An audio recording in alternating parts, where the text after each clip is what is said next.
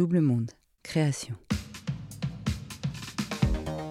Devenir parent, quand, comment, pourquoi Ce sont les questions qu'Asia s'est posées toute sa vie. Car face à la maternité, cette cadre engagée a connu un parcours semé de questionnements profonds et d'épreuves. Et puis, elle a fini justement, à la quarantaine, par laisser le destin guider ses pas vers la maternité d'une façon peu commune. Bienvenue dans 40. N'hésitez pas à vous abonner sur votre application de podcast préférée comme d'habitude, Apple, Amazon, Deezer, Podcast Addict et bien d'autres. Et pour suivre toutes les actualités de 40 ou nous parler de votre bascule à vous, rendez-vous sur notre Instagram doublemonde-du8 podcast. Tous les liens sont en bio des épisodes. Asia, première partie. Bonjour, je m'appelle Asia, j'ai 44 ans et je vais vous raconter euh, bah, mon parcours euh, pour devenir mère euh, depuis près de 20 ans.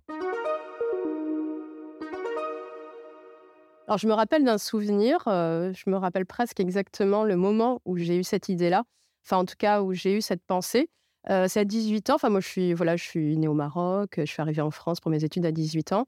J'étais à l'université et c'est vrai que j'étais un petit peu, je me sentais peut-être un petit peu hors des clous et je m'étais dit, eh ben, je ne me marierai jamais. Et si j'ai un enfant, bah, il sera adopté. Euh, je ne sais pas, j'étais un petit peu. Euh, ce rapport à l'enfant euh, était particulier, c'est-à-dire que à l'époque, je pense, je ne comprenais pas pourquoi il y avait un besoin absolument d'avoir un enfant biologique alors qu'il y avait des enfants bah, abandonnés et qui attendaient d'avoir des parents.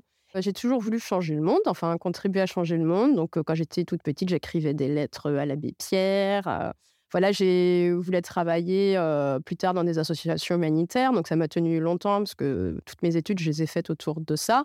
Dans ma vie professionnelle, j'ai voulu contribuer à la société. Donc en fait, voilà, pour moi, les choses ont du sens et de la valeur à partir du moment où on contribue à quelque chose. Donc, je ne sais pas si c'est ça qui fait que ce rapport peut-être à l'enfant à l'époque, ça me semblait beau de raisonner en accompagnement et pas uniquement de se dire c'est mon besoin à moi d'avoir mon enfant comme quelque chose, je ne vais pas dire d'égoïsme, mais comme si l'enfant n'avait de valeur que parce que il sortait de soi et que c'était son enfant biologique.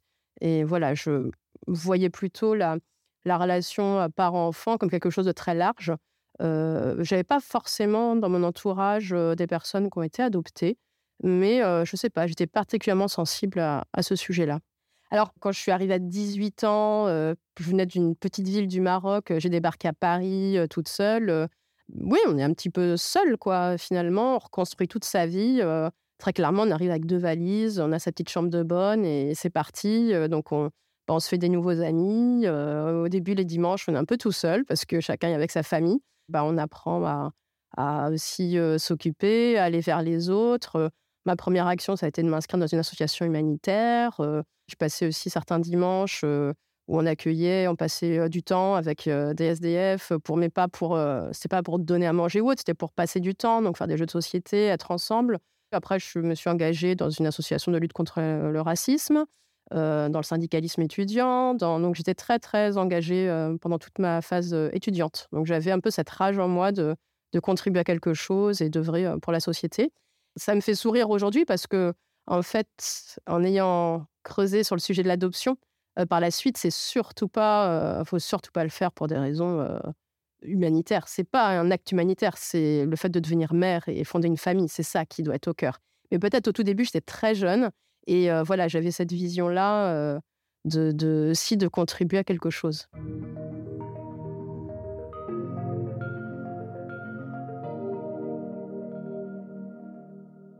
À l'université, j'ai rencontré à l'époque bah, mon, premier compagnon. Voilà, on s'est marié par la suite. on est resté très longtemps ensemble, plus de dix ans. Et voilà, au bout de quelques années, bah, les choses allant, on a eu envie de fonder une famille. Mais avec le recul, je me rends compte que ce besoin d'enfant, je devais avoir 26 ans à l'époque quand on a commencé à essayer d'avoir un enfant, ça venait pas tant de moi, mais plutôt de lui, en fait. Et donc, bah, j'ai un petit peu voilà, suivi. C'était un projet. Et je me suis rendu compte que ce projet-là d'enfant, c'est peut-être la société qui induit ça, mais automatiquement, on pense enfant biologique. Et on fait, entre guillemets, on fabrique son enfant. Alors que finalement, ça aurait pu être aussi, pourquoi pas à l'époque, euh, tout de suite, peut-être un projet d'adoption. Après, je me rends compte que dans le projet d'adoption, ce qui plus tard sera beaucoup creusé dans les démarches, c'est Avez-vous fait le deuil de l'enfant biologique?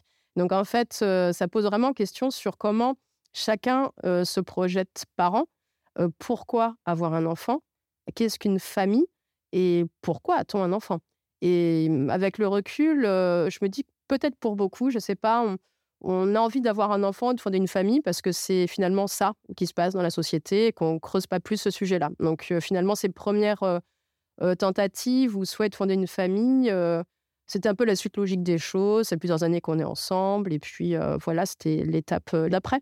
Mais ce désir d'enfant et de famille, un peu porté à deux, mais qui s'est vite heurté à des difficultés puisque donc bah, ça ne marchait pas. Donc commence le stress, les premières visites chez le médecin, les premières séries d'examens où on avait identifié un, premier problème qui fait qu'il fallait de toute façon qu'on passe par des fécondations in vitro. C'est un petit peu comme si c'était une loterie. Et on se dit, certains arrivent à avoir des enfants facilement, pour d'autres jamais, pour d'autres c'est vraiment un chemin de croix donc là, c'est dire bon bah ok. Donc nous, on est dans la case, ça va être compliqué. Donc ça ouvre une phase d'incertitude. À l'époque, je me rappelle, j'avais un poste quand même à responsabilité très très stressant. Donc j'encadrais des équipes, voilà, de 90 personnes en management vraiment de production. J'avais une grosse grosse pression au travail. Et avec ça, fallait tous les deux jours faire des échographies, des prises de sang, fallait s'absenter voilà, je me rappelle avoir à un moment donné, on est sous traitement d'hormones qui sont quand même forts. On ne réagit pas de la même façon à plein de choses. Et je me rappelle à l'époque avoir même un peu pété un câble chez un médecin parce que j'avais une situation hyper tendue au boulot. il ne me recevait pas, j'étais en retard. Enfin, moi, j'avais, voilà, je, me souviens avoir crié dans, le, dans la salle d'attente parce que c'était dur. Et puis, c'est vrai que j'étais très stressée à l'époque. Donc, voilà, il fallait tout combiner. Et c'est pas, c'est des procédures qui sont très exigeantes. Et il faut vraiment pouvoir, pour être sereine avec ça, avoir une vie professionnelle qui s'adapte vraiment. Alors en fait, on a déménagé, on a quitté la région parisienne pour venir en Normandie et on a changé de médecin. Et c'est là qu'on se rend compte que selon les médecins, c'est pas du tout les mêmes approches, c'est pas les mêmes examens. Et on est arrivé chez un nouveau médecin pour reprendre les procédures FIV. On n'avait pas fait tant que ça, peut-être deux qui n'avait pas fonctionné. Et donc, j'arrive chez le nouveau médecin qui me dit Ah ben moi, c'est un examen, la carte génétique, en fait. Voilà, donc que l'examen que ne m'avait absolument pas fait le médecin d'avant. Et en fait, en faisant cet examen-là, je me suis rendu compte que j'avais une anomalie génétique. Voilà, mais que pas mal de gens ont. C'est assez répandu, qui s'appelle une translocation génétique. Donc, j'ai tous mes chromosomes, mais ils sont un peu désordonnés, c'est-à-dire qu'il y a deux qui ont échangé leurs branches. Donc c'est tout est là, mais un peu dans le désordre. Donc c'est un petit peu mon caractère fouillis fouillis.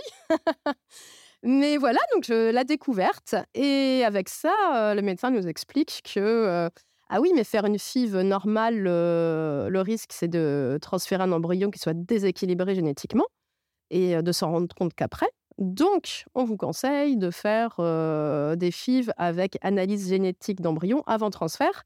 Il n'y a que trois hôpitaux en France qui font ça. Strasbourg, Paris et Montpellier. À l'époque, ça semblait trop lourd, trop complexe. en tout cas, on ne s'était pas senti de le faire. Et donc, on avait à ce moment-là pris contact avec le service adoption pour se dire, bah, finalement, on n'a pas envie d'aller dans ces procédures longues et compliquées. finalement, on avait pensé à la procédure d'adoption. Donc, on avait commencé à aller aux premières réunions d'information.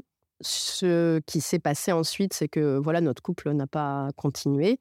Et donc le projet s'est arrêté là. Voilà. Donc, mais ça a été un, voilà, ce premier contact de se dire, avec plein d'idées finalement autour de l'adoption, parce qu'on se dit ça va être compliqué. Il y en a plein d'idées reçues, complètement fausses.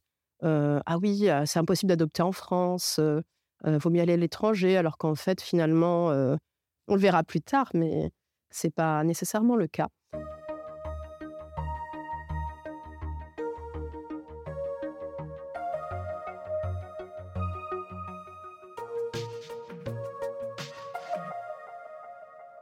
Donc suite à ça, bah voilà, j'ai rencontré quelqu'un d'autre.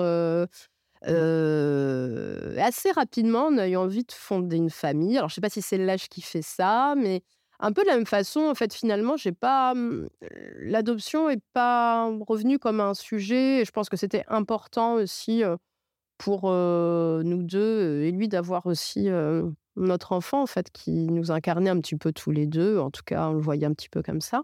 Je savais que j'avais cette problématique-là de, translocation. Mais voilà, en fait, ça n'empêche pas d'avoir des enfants, en fait.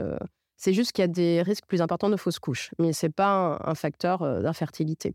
Donc, c'était juste de se dire, ah, si, voilà, si je tombe enceinte, faudra faire attention et faire une amniosynthèse pour s'assurer qu'il n'y ait pas un déséquilibre génétique. Et là, bah, rebelote, ça ne marche pas. Donc là, on a l'impression que c'est un peu la double peine, quoi. En fait, on se dit, ah bon, bah, vraiment pas de chance, c'est reparti pour un là très très long parcours et un parcours très très intense, très compliqué, au début d'insémination artificielle, mais qui ne fonctionne pas. On a dû en faire deux. Suite à ça, fécondation in vitro, mais d'emblée, comme je savais que j'avais cette fameuse translocation, on a tout de suite été orienté sur Montpellier. Donc, on a dû faire au moins cinq séjours à Montpellier avec bah, des traitements, dont une fois le traitement qui n'a pas bien fonctionné, donc il a fallu recommencer.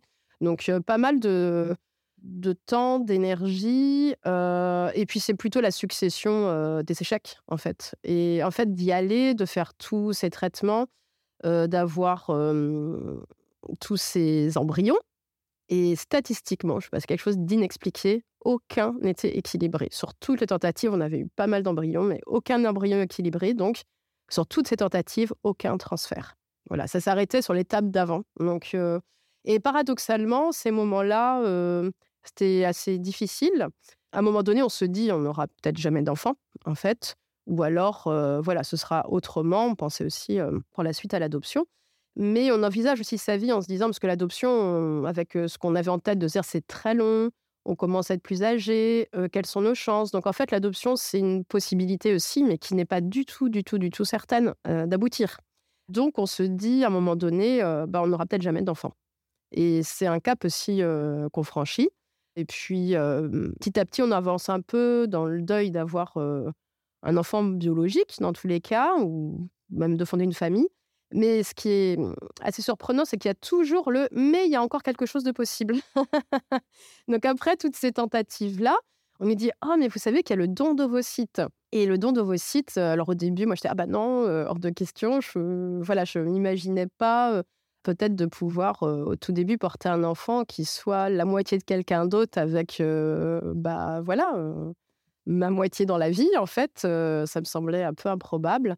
Et il a fallu un peu de temps pour se dire, bah, en fait, qu'est-ce qui compte? Enfin, c'est déjà cette phase-là, ça a amené à beaucoup réfléchir sur c'est quoi être parent. Est-ce que c'est mes gènes? Est-ce que c'est le fait de le porter? Est-ce que c'est le fait de l'élever?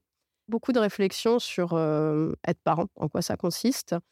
Et bah, finalement, on, a décidé d'aller sur le don d'ovocytes. Donc là, c'était l'hôpital de Saint-Cloud. Donc encore rebelote. Et là, c'était assez formidable parce qu'on a découvert, à chaque fois, c'est des découvertes en fait. On pourrait passer des années dans ces procédures.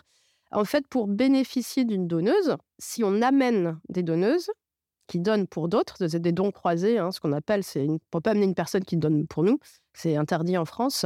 Mais si on amène voilà, des donneuses qui donnent pour d'autres, ça nous fait avancer dans la liste d'attente. Et en fait, j'ai voilà deux amis formidables, mais j'en ai les larmes aux yeux quand, quand j'en parle, bah, qu'on fait la démarche. Voilà. Et ça a été très, très touchant. Et ça nous a énormément rapprochés. Enfin, ça a été quelque chose de très, mmh, très fort entre nous. dont une d'entre elles qui a eu elle-même des difficultés à l'époque et qui, voilà, qui a dit bah, Je recommence pour toi. Et une autre, voilà, qui, parce que c'est beaucoup de contraintes. En fait, quand on donne ces ovocytes, ça veut dire qu'on a les traitements d'hormones, qu'on va faire aussi des injections régulièrement, des prises de sang, qu'on va faire des échographies tous les deux jours, qu'on va à l'hôpital pour faire une ponction. Donc, il faut aussi concilier avec son travail. Donc, on a eu des personnes aussi très proches qui se sont proposées. À l'époque, les conditions du don d'ovocytes en France étaient assez difficiles. Donc, il n'y avait pas beaucoup de donneuses. C'était au maximum 35 ans, il me semble. Enfin, il fallait déjà être mère, en fait. Donc, il y avait une condition d'âge et être déjà mère. Donc, ça, ça a changé depuis. Donc, c'est pour être plus ouvert.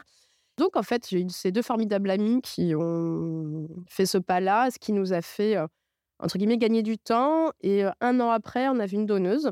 Donc, avec, voilà, des embryons, mais pareil, qui n'ont pas. Aucun n'a fonctionné. On a fait une pause à un moment donné. on a commencé à se renseigner sur l'adoption. Voilà, du coup, donc on a enclenché tout pour l'adoption. Et démarrer les premiers rendez-vous, aller aux réunions d'information, déposer un dossier, commencer les entretiens.